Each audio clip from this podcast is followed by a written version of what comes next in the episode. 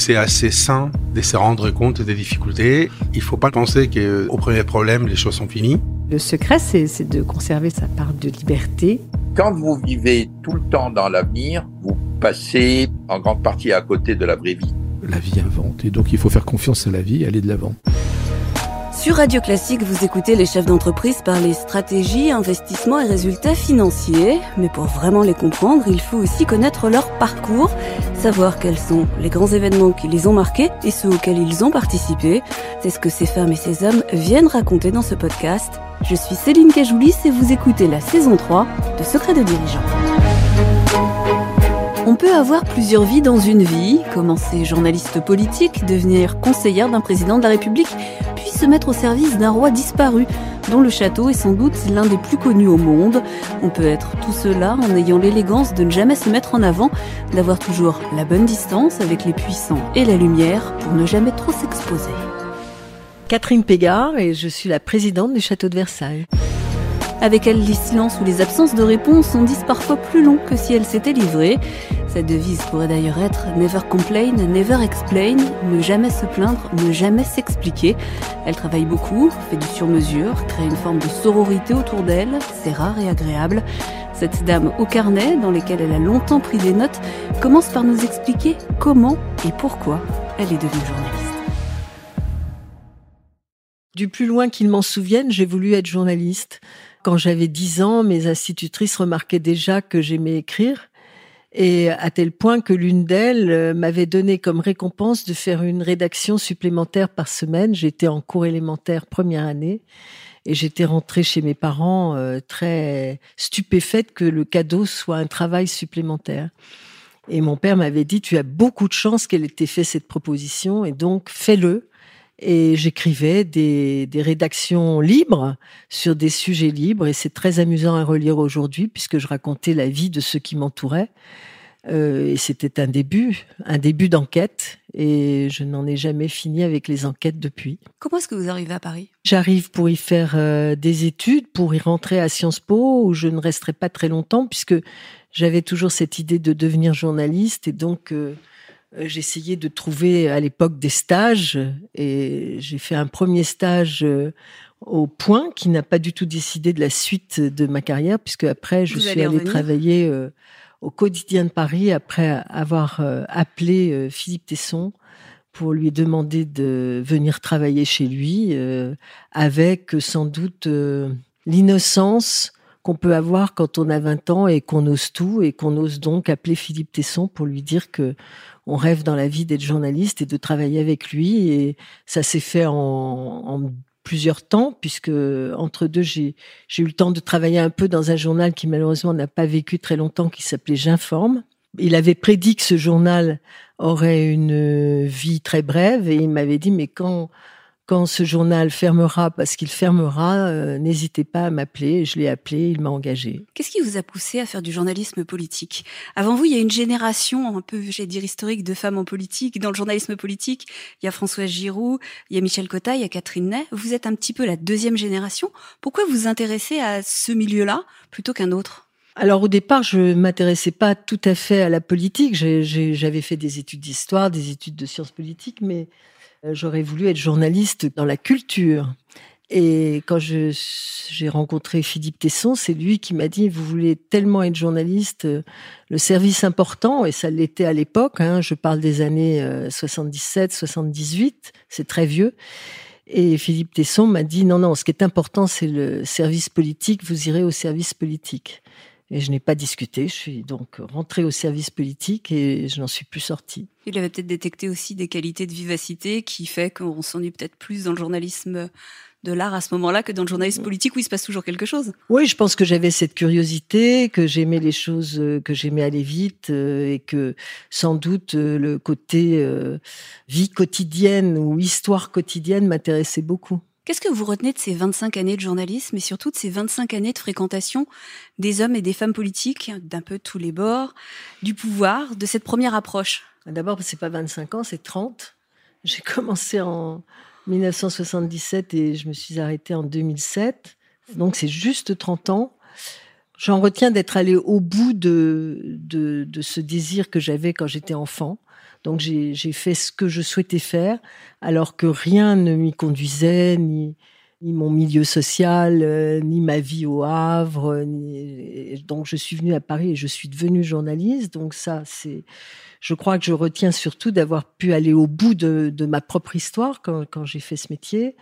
Après, j'ai eu la chance euh, de fréquenter euh, beaucoup d'hommes politiques. C'était une époque où on voyait des hommes politiques toute la journée et on était partout tout le temps et on voulait être partout tout le temps. Donc on déjeunait avec les hommes politiques, euh, on allait à l'Assemblée nationale l'après-midi, on suivait des congrès, on allait en province, on, suivait les élections cantonales, les élections législatives, évidemment les élections présidentielles. Et donc c'était toute une, tout un monde qui s'animait autour de vous. Et moi, ce qui m'intéressait, c'était de sans doute de toucher de près à l'histoire de mon pays, ce que je n'aurais pas pu faire dans aucune autre situation, parce que le, journaliste vous donne à la fois cette liberté de rencontrer qui vous voulez, quand vous voulez, et cette liberté ensuite de, le raconter euh, à peu près sans aucun autre obstacle que la justesse de ce que vous dites. L'univers politique, c'est un univers qui est fascinant, c'est un univers qui mange aussi.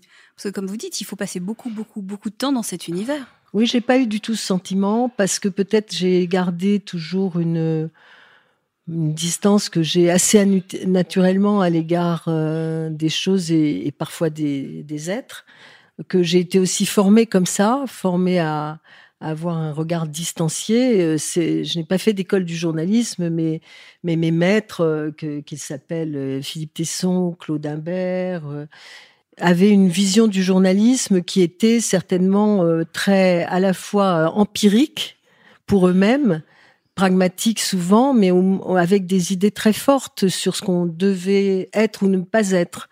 Et je crois que j'ai été, euh, sans bien pouvoir le, restituer, mais j'ai été très imprégnée par ça, par cette culture-là, par la culture de ces, ces hommes de l'après-guerre qui avaient aussi une façon aussi de considérer euh, l'histoire et la politique qui était peut-être différente de celle que nous avons aujourd'hui. Dans le métier de journaliste, on a toujours un œil qui traîne en dehors du sujet qu'on vient traiter. Vous, vous avez vécu tous les petits à côté des mhm. grands événements. Qu'est-ce que vous, qu'est-ce qui vous a marqué les premières fois que vous êtes arrivé sur le terrain et que vous avez vu, bah, l'envers du décor? L'envers du décor est très précieux parce que l'envers du décor, ça vous apprend beaucoup pour les, sur les êtres et sur leur manière de se comporter. Donc, faut pas, faut pas nier qu'il y a une importance à connaître ceux qui font les choses. Après, euh, on peut effectivement tenir un discours public, un discours privé, et ça, quand on est journaliste, faut s'en méfier parce que c'est le discours public qui finit par compter. Après tout, vous pouvez dire autre chose en privé, mais ce qui compte, c'est ce que vous aurez fait, c'est la trace que vous laisserez. Depuis que je suis ici, j'ai appris à me méfier des mémorialistes. On dit que, que Saint-Simon, finalement, a très peu connu euh, la cour du roi et qu'il l'a si merveilleusement raconté. Donc, faut se méfier de la manière dont on raconte les choses et donc de la manière dont elle vous est racontée. Et ça, c'est un exercice euh, très difficile qui, qui, demande euh, une exigence, des scrupules pour essayer de, de, de faire au mieux. Mais, mais, je crois que effectivement, euh, connaître l'envers du décor, vous êtes à connaître, vous êtes beaucoup à connaître le décor. Et même si ce sont des anecdotes qui ne méritent pas d'être racontées, elles éclairent la manière dont vous allez comprendre vous un événement dont vous allez pouvoir donc le raconter vous-même. Au début de votre carrière, vous rencontrez un, jeune homme qui s'appelle Nicolas Sarkozy, qui n'est pas encore tout à fait l'homme politique qu'on connaît. 30 ans après, il est élu président de la République. Et là, il vous appelle pour rentrer comme conseillère à l'Élysée. Comment vous acceptez et qu'est-ce que vous vous dites à ce moment-là? Précisément, il s'est passé 30 ans et 30 années pendant, pendant lesquelles j'ai été journaliste, euh, 30 années pendant lesquelles il a mené une carrière politique que je n'ai jamais cessé de, suivre. Euh, parmi d'autres, bien sûr, mais lui, je l'ai vu, comme vous le dites, euh, débuter euh, responsable des jeunes RPR de Neuilly et puis gravir les échelons de la politique, du gouvernement pour enfin devenir président de la République, de la, pendant que moi, je devenais euh, rédactrice en chef, au, point. Euh, donc, euh, nous nous sommes vus professionnellement très régulièrement pendant toutes ces années. Euh, je dis pas que j'ai, pour autant, je le, le, connaissais mieux que d'autres, mais enfin, j'ai appris à le connaître. Peut-être m'a-t-il appris à me connaître aussi. Et peut-être est-ce la raison pour laquelle il a, euh, il m'a demandé de, de, de, venir le rejoindre à l'Élysée, un peu contre toute attente et contre toute euh, peut-être. Euh, je n'aurais peut-être que trois jours avant, je, je me serais dit que jamais ce serait possible. Euh, bon, il se trouve que c'est arrivé peut-être aussi après 30 ans de passion pour ce métier de journaliste et que ça m'a amusé sans doute ou intéressé, alors j'en suis sûre, d'aller voir euh, le décor et l'envers du décor de plus près et de confronter ce que j'avais pu connaître dans ma vie de journaliste à la réalité du pouvoir. Et ça, ça devait m'intéresser assez pour que je franchisse le pas. Euh, quant à lui, il faudrait lui demander la raison pour laquelle euh, il avait souhaité que je, que je l'accompagne à l'Élysée. Et voilà, et je pense que je, je, nos relations n'ont jamais changé. Je suis restée journaliste euh, dans son esprit comme dans le mien, et je crois qu'on a toujours eu cette même relation, euh, certes directe et ensuite hiérarchique puisqu'il était président de la République, mais qui me laissait la liberté euh, de pouvoir m'exprimer devant lui et aussi la confiance qu'il m'a témoignée sachant que je n'en dirai jamais rien. Vous vous êtes dit que vous partiez en grand reportage, mais que ce serait un grand reportage que vous n'écririez jamais? Je me suis dit que je partais en grand reportage, que ce serait un grand reportage sans retour, et je me suis dit que je n'aurais jamais le temps de l'écrire. Souvent, quand euh, un journaliste change de métier, quand il passe de l'autre côté du miroir, c'est un peu l'expression consacrée, euh, les anciens confrères ont un peu de mal à, à vivre ça. Ils trouvent toujours que c'est un peu étrange comme façon de, faire, comme c'est c'est une suite de carrière un peu surprenante. Quand vous êtes passé de l'autre côté du miroir, est-ce que vous avez eu euh, l'impression que finalement le monde médiatique, que les attaques étaient beaucoup plus violentes que ce que vous aviez imaginé quand vous étiez journaliste? Violente, je ne sais pas, mais je pense que c'est ce que vous dites est exact. Il y a une part d'incompréhension, ce que je peux tout à fait comprendre. Euh, et puis, j'ai décidé de ne retenir que ce que Claude Imbert m'a dit quand j'ai quitté le point. Et je crois qu'il le regrettait beaucoup parce que j'avais fait toute ma carrière à ses côtés et qu'il m'avait fait, alors là, vraiment confiance.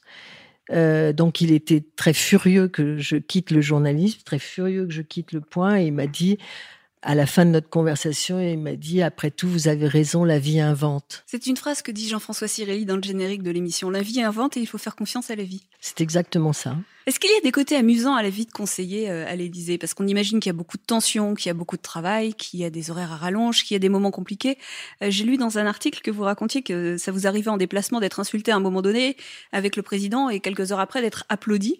C'est un grand écart euh, permanent. Que lui le soit. Oui. non, non, moi, j'ai jamais été ni applaudi ni insulté.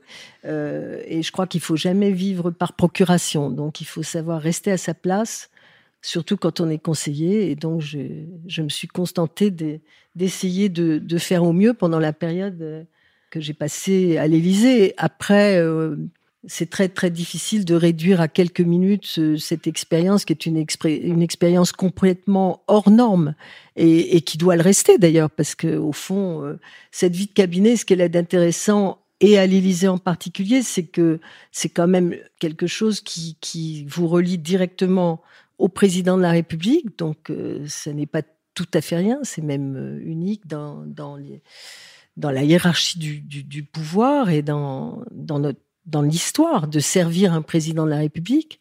Et je pense, on en a beaucoup parlé avec des conseillers euh, amis ou qui avaient euh, travaillé avec d'autres présidents de la République. Et ce qui est amusant, et ça, ce serait un joli livre d'ailleurs, c'est de confronter ces expériences qui sont exactement rigoureusement les mêmes même quelle si que soit la personnalité différente. du président de la République, quelle que soit l'époque. C'est-à-dire que bah, il y a tout, il y a à la fois des codes, euh, il y a à la fois euh, des choses qui sont très difficiles, des choses qui sont beaucoup plus simples qu'on ne croit. Mais je crois que ce qu'on en garde tous quand on est passé, euh, quand on a fait cette expérience, euh, c'est que ceux qui se succèdent euh, au pouvoir suprême ont tous le même intérêt général. Alors ils l'expriment de façon parfois différente, ils sont compris ou pas compris, c'est autre chose. Mais je crois qu'on est tous d'accord pour dire que l'intérêt général prédomine. Est-ce que c'est un univers dans lequel il y a beaucoup de jalousie? Il y a de la jalousie partout, il y a de l'influence. Et alors quand on est conseiller, on a du pouvoir ou de l'influence? On n'a pas de pouvoir parce que celui qui décide, c'est celui qui détient le pouvoir. Et je crois que c'est une grosse erreur de penser qu'on peut orienter la décision de quelqu'un. On peut exprimer un sentiment, on peut donner un avis, on peut partager des connaissances, on peut donner des informations, mais la décision, elle, elle ne vous appartient jamais. Pendant 30 ans, vous l'avez observé, le pouvoir? Ensuite, vous avez été pendant cinq ans à l'intérieur du pouvoir. Maintenant, vous l'exercez à Versailles. Qu'est-ce que vous retenez? Qu'est-ce que vous avez appris sur le pouvoir et la façon dont on l'exerce? J'ai appris qu'on ne l'exerçait jamais seul ou alors qu'il devenait très dangereux. Pour ce qui me concerne à moi, moi qui n'avais euh, dirigé personne euh, pendant toutes ces années, euh, bah, j'ai découvert surtout qu'il ne fallait jamais penser qu'on était seul et que c'était les autres qui contribuaient à faire la réussite d'une entreprise, la réussite d'un exercice, la réussite d'un mandat, et que ce n'était jamais vous, ou vous-même, ou vous tout seul. En août 2011, vous êtes nommé à la tête de l'établissement public du château de Versailles. Là encore, vous essuyez des critiques. Comment est-ce que vous expliquez qu'à chaque fois que vous arrivez quelque part, il y a beaucoup de critiques? Bah Peut-être parce que c'est ce qu'on a dit tout à l'heure quand... On vous y attend pas, c'est ça? Peut-être euh, le fait qu'on ne m'y attende pas et que... Mais pourquoi on ne laisse pas aux gens l'occasion de prouver ce qu'ils savent faire? Bah, vous leur demanderez à ceux qui critiquent. Moi, je ne sais pas, effectivement, euh, euh, les gens qui critiquent euh, ont souvent la fâcheuse habitude de ne pas essayer de savoir qui vous êtes avant de vous critiquer. Comment se passent les premiers mois quand vous arrivez? Alors là, je crois que j'ai vraiment fait du journalisme, hein, parce que j'ai enquêté sur le château de Versailles. beaucoup, et d'abord auprès de ceux qui font la vie du château de Versailles quotidiennement, je crois que les trois premiers mois, je suis passée dans tous les bureaux. J'ai vu à peu près tous ceux qui travaillaient ici. Alors, c'est combien de personnes le château de Versailles? 1000 personnes, un petit peu moins de 1000 personnes. Et donc, j'ai essayé de comprendre ce qu'ils faisaient, de comprendre leur métier. Il y avait certains métiers dont j'avais à peine entendu parler. Et donc, euh, euh, moi, je pense qu'il ne faut jamais cacher l'ignorance qu'on peut avoir des choses, mais qu'il faut savoir qu'on peut combler son ignorance. Et, et je le dois à mon travail et j'ai travaillé euh, énormément dès le début. Euh, peut-être aussi pour faire la démonstration que je n'étais pas celle qu'on croyait au hasard, mais, mais j'ai donc beaucoup travaillé et j'ai été aidée en cela par toutes les équipes du château de Versailles euh, qui ont partagé leur savoir et leur savoir-faire et qui m'ont aidé à prendre ma place ici. Le château de Versailles, c'est immense. C'est 8 kilomètres carrés je crois, de salles, plus de 8 km carrés. C'est peut-être c'est 800 hectares l'ensemble du domaine. Voilà, c'est le, chiffre facile à, garder. Le jardin et, le parc, c'est une véritable industrie. C'est, euh, je crois, 10 000 emplois indirects. Une part importante, c'est de trouver du financement. Alors, comment est-ce qu'on on entre dans cet univers et qu'est-ce qu'il faut qu'on dise quand on est une marque comme celle du Château de Versailles pour réussir à séduire les gens?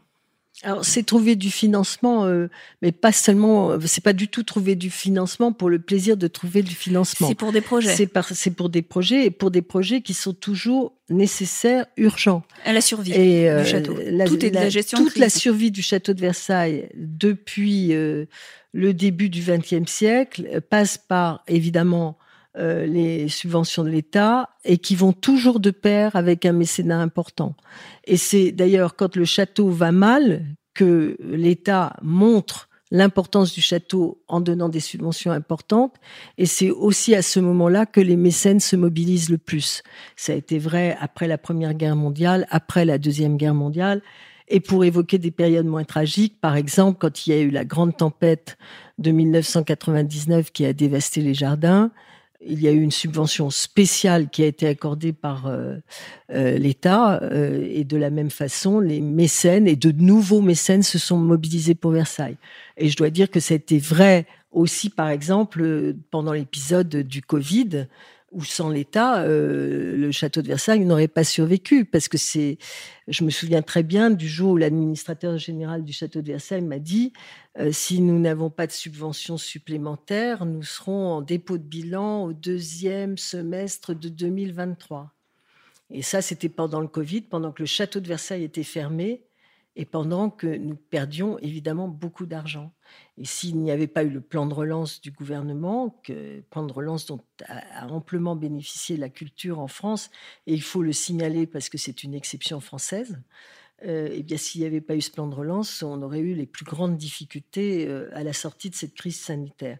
Mais en même temps, c'est vrai que les mécènes se sont peut être mobilisés pour nous apporter leur soutien. Et donc le mécénat et la recherche de fonds en général, parce que ça passe aussi par des tournages ici au château de Versailles, ça passe aussi par des locations d'espace, ça passe par des produits dérivés, et tout ça, alors il y a les petits ruisseaux qui font les grandes rivières, et puis euh, quelquefois il y a de grosses donations qui nous permettent d'aller plus loin et de faire des travaux extrêmement importants, encore une fois, qui, sont urgents. Tout à l'heure, euh, j'ai évoqué la restauration du bassin d'Apollon qui est en cours, eh bien, ça, ça, fera exactement un siècle que à peu près rien n'avait été fait de vraiment conséquent sur ce bassin.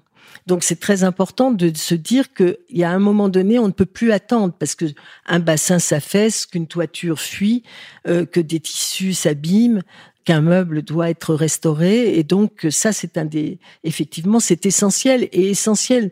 Non pas simplement pour le plaisir de dire qu'on aura fait les, les, réparations même si elles sont importantes mais c'est essentiel pour ouvrir le lieu au public. On ne fait pas des réparations pour laisser les lieux fermés. On les fait parce qu'on va ouvrir davantage le château de Versailles au public. Je crois que dans les, dans les dernières années, on a ouvert une centaine de pièces du château de Versailles et effectivement, on les a ouvertes pour les montrer et on a d'ailleurs fait évoluer, je crois, pendant ces dernières années, le regard des Français sur le château de Versailles à travers ce que l'on leur a montré et qu'ils ne soupçonnaient plus quelquefois. Le mécénat, c'est une partie importante sur laquelle vous avez travaillé. Vous avez augmenté considérablement euh, l'argent qui est investi par les entreprises et par euh, des particuliers.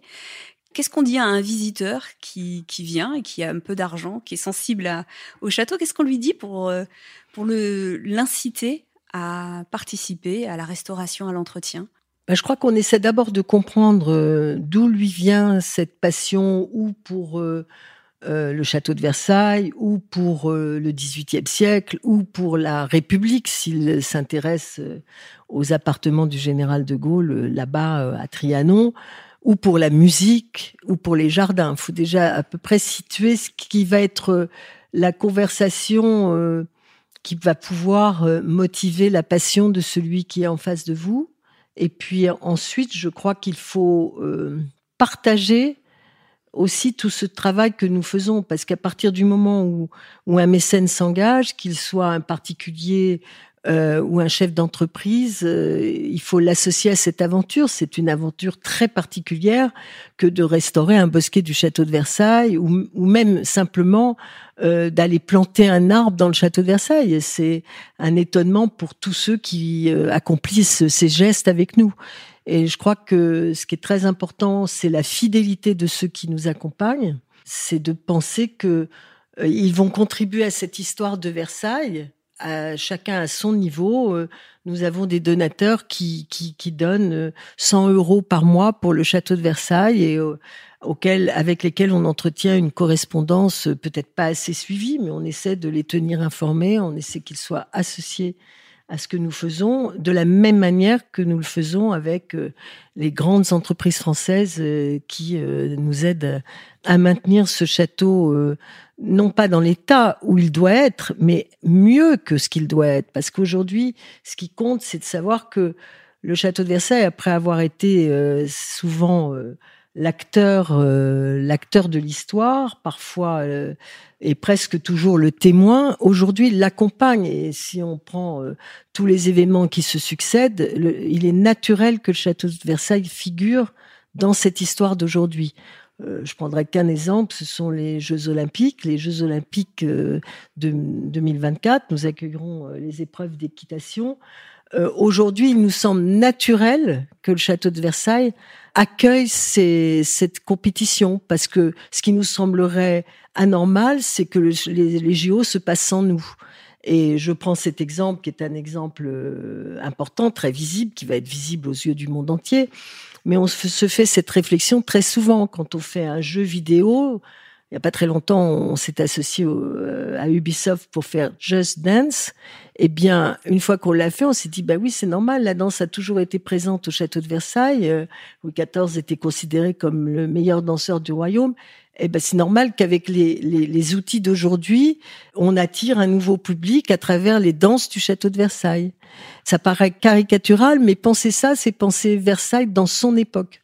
Ce qui est intéressant, c'est que vous avez redonné une une notoriété mondiale au château de Versailles parce que il y a beaucoup d'émissions qui sont organisées ici. Il y a eu le dîner d'État pour le roi Charles il y a pas très longtemps. Euh, il y a beaucoup de sommets internationaux qui se passent ici, des tournages, vous le disiez, euh, l'épreuve d'équitation des, des, Jeux Olympiques. Ça, c'est la partie la plus glamour du métier? C'est pas glamour parce que c'est beaucoup de travail, c'est beaucoup ah, de préparation, c'est pas... beaucoup d'organisation.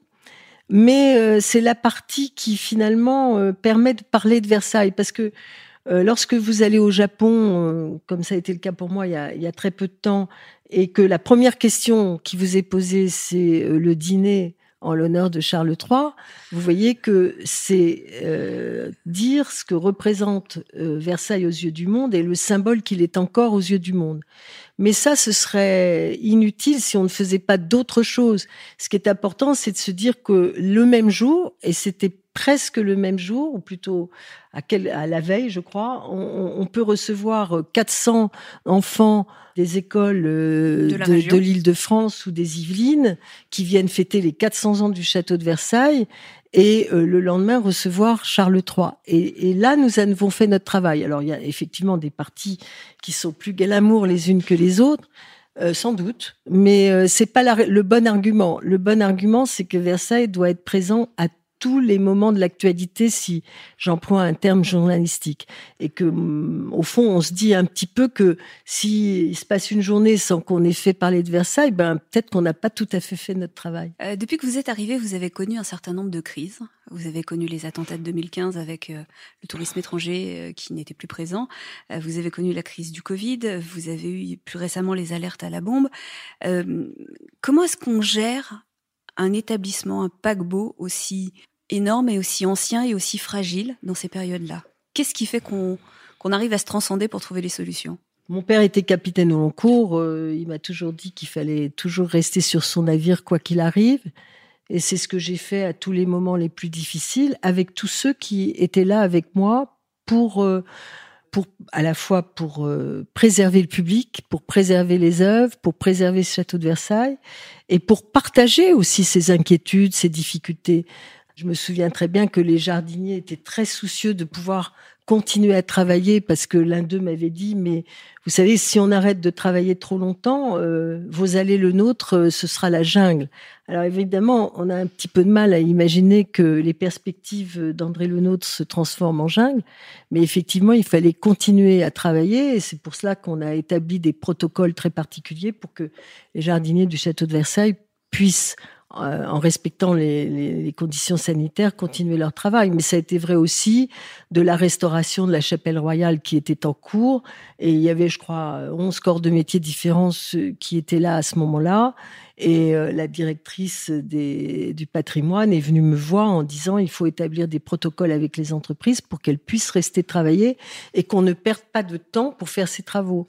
Et donc, à chaque fois, c'est aussi euh, une, un dialogue avec tous ceux qui sont ici pour faire le mieux possible dans une période qui va être euh, effectivement très lourde, qui va susciter beaucoup d'anxiété euh, pour les agents d'abord et pour tous ceux qui vont venir au château de Versailles. Donc euh, on est partie prenante de la même histoire, de la même histoire compliquée, mais c'est vrai, euh, c'est pas vrai seulement. Alors là, c'est pas vrai seulement au château de Versailles, hein, c'est c'est vrai partout quand quand l'actualité devient tragique. En octobre 2022, votre troisième mandat a pris fin. Euh, vous ne pouviez pas en faire un, de plus. Vous aviez aussi dépassé la limite d'âge. Pourtant, vous êtes resté. Pourquoi est-ce que vous êtes resté? Je suis resté parce que le ministère de la Culture m'a demandé d'assurer euh, cet intérim et donc j'assure l'intérim qui m'a été demandé d'assurer. C'est une période où vous avez été une fois de plus beaucoup critiqué. Est-ce qu'à un moment donné, on n'a pas envie de jeter l'éponge? Non, parce que je, je pense que c'est un devoir que d'assumer sa charge que cette mission m'a été confiée, qu'il m'a été demandé euh, de continuer à l'assumer et, donc je l'assume. J'ai quelques petites questions pour terminer.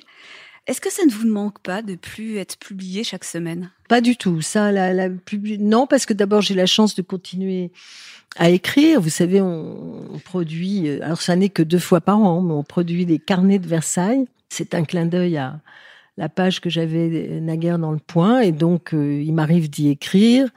Euh, il m'arrive d'écrire euh, des préfaces de catalogues. Donc, euh, j'ai changé un petit peu. De style? Comment dire Non, pas de style. Je- J'espère non, j'espère pas, justement. J'espère que savoir encore euh, un petit peu transmettre le plus euh, facilement possible euh, ce que moi j'aurais compris d'un artiste ou d'un architecte. et, là aussi, c'est, bien sûr, on ne les interroge pas, mais interroger l'œuvre d'Horace Vernet, dont nous présentons une exposition aujourd'hui, bah, c'est un petit peu s'avancer dans la connaissance de ce peintre, euh, et c'est ce que j'ai fait pour les besoins de cette exposition. Et donc, c'est une manière encore d'exercer euh, différemment le même métier, en tous les cas à travers la curiosité que cela réclame, à travers euh, la, la, la connaissance que ça demande, et donc l'intérêt que l'on prend pour les choses. Et j'ai la chance de pouvoir discuter tous les jours avec des Ça, conservateurs pour apprendre des, pour apprendre l'histoire, euh, voilà, au jour le jour. Qu'est-ce que vous écrivez dans vos petits carnets et qu'est-ce que vous en ferez? Alors, je n'écris plus beaucoup dans mes petits carnets, curieusement, parce que euh, bah, j'écris des choses qui ont trait à la vie quotidienne de, de, de Versailles et c'est pas de même nature. Mais j'ai gardé tous mes autres carnets. Alors peut-être qu'un jour euh, j'en ferai quelque chose, mais je n'en sais rien. Il y en a combien? Oh, je ne sais pas. Ils sont bien rangés en tout cas. Qu'est-ce que c'est le secret pour durer? Ah bah, c'est de d'avoir envie chaque jour de faire quelque chose, bien sûr. C'est difficile de l'entretenir cette envie ou ça vient naturellement? Ah non, c'est pas difficile du tout. Ce qui est difficile, c'est d'imaginer qu'un jour on ne pourra plus le faire. Qu'est-ce que c'est le regard de veau normand Ça, c'est une de vos expressions. Oui, parce que euh, bah, j'ai beaucoup regardé les vaches et les veaux dans ma Normandie natale, et c'est peut-être c'est moins péjoratif que ça n'apparaît. C'est, je crois que c'est savoir euh, écouter, rester le plus possible impavide Hmm. et se faire sa propre idée. Et puis de temps en temps faire comme si on comprenait pas. et faire parfois comme si on comprenait pas. Mais c'est c'est pas à vous, journaliste, que je vais apprendre que il faut savoir se faire expliquer les choses et que quelquefois c'est bien d'avoir l'air de pas les comprendre. Vous avez toujours évolué dans des univers qui n'étaient pas faciles. Est-ce qu'on arrive à s'y faire des amis et quelle est la place de l'amitié? Elle est primordiale et elle est personnelle. Donc elle ne se raconte pas. Qu'est-ce qu'il reste de la jeune fille qui est arrivée à Paris euh, il y a quelques années? Je crois que c'est la même façon de d'aborder la vie. Qu'est-ce que ça fait d'être l'interviewée plutôt que l'intervieweuse? C'est très désagréable. Même avec vous et pourtant on se connaît depuis longtemps. Quand moi je suis arrivée à la radio, vous aviez une chronique politique. Absolument. Ça, vous avez plus la radio? Ah, j'adorais. Si j'avais fait autre chose que d'être dans la presse écrite, j'aurais adoré faire de la radio. Je sais que vous avez un énorme trousseau de clés qu'on vous a donné quand vous êtes arrivé ici. Il ouvre quoi ce trousseau? Et combien il y a de clés? Alors, il y a, moi, j'ai pas toutes les clés. Ça, c'est un grand mystère. On m'a pas donné toutes les clés, mais j'ai les clés principales et les clés les plus rares, j'imagine. Mais je me suis fait un devoir euh, de ne jamais m'en servir seule. D'abord parce que je suis très maladroite. Et surtout, moi, j'aime bien aller dans le château accompagnée. Je n'ai absolument pas le fantasme de m'y retrouver seule. Donc, à chaque fois que j'y vais, j'y vais avec euh, ou bien un agent de sécurité, ou bien avec un conservateur, ou bien avec un collègue de travail. Mais je n'y vais jamais seule. C'est symbolique. C'est savoir aussi qu'elles ne vous appartiennent pas, ces clés. Je sais que vous aimez beaucoup la musique classique, vous aimez beaucoup l'opéra. Est-ce qu'il y a un morceau de musique qui vous accompagne? Non, j'ai le même goût éclectique pour la musique que pour euh, plein d'autres choses. Euh, alors évidemment, depuis que je suis à Versailles, j'écoute beaucoup de musique baroque. J'ai cette chance de pouvoir aller écouter euh, les concerts qui sont donnés à l'Opéra Royal ou à la Chapelle Royale un petit peu. C'est mon travail d'y être, hein, donc c'est vraiment joindre euh, le plus grand des plaisirs à ce travail et, et ça m'a donné la joie de, de faire de très très très belles rencontres avec des musiciens et des artistes que je n'aurais jamais imaginé faire avant, puisque avant j'étais dans un autre univers. Donc euh, je suis euh, très heureuse d'avoir pu côtoyer aussi des artistes que j'admirais infiniment et que j'ai pu voir en- dans la, dans la vraie vie. C'est ça en fait la principale chance. C'est la principale chance et c'est la chance que vous donne quelquefois le journalisme et quelquefois aussi des lieux aussi euh, immenses que le château de Versailles. Merci à Hélène Dalifard du Château de Versailles pour son aide et son amitié constante. Merci à Mathieu Roclago pour la réalisation de ce podcast et à l'équipe de Radio Classique qui ont fait la promotion. Je vous donne rendez-vous dans 15 jours.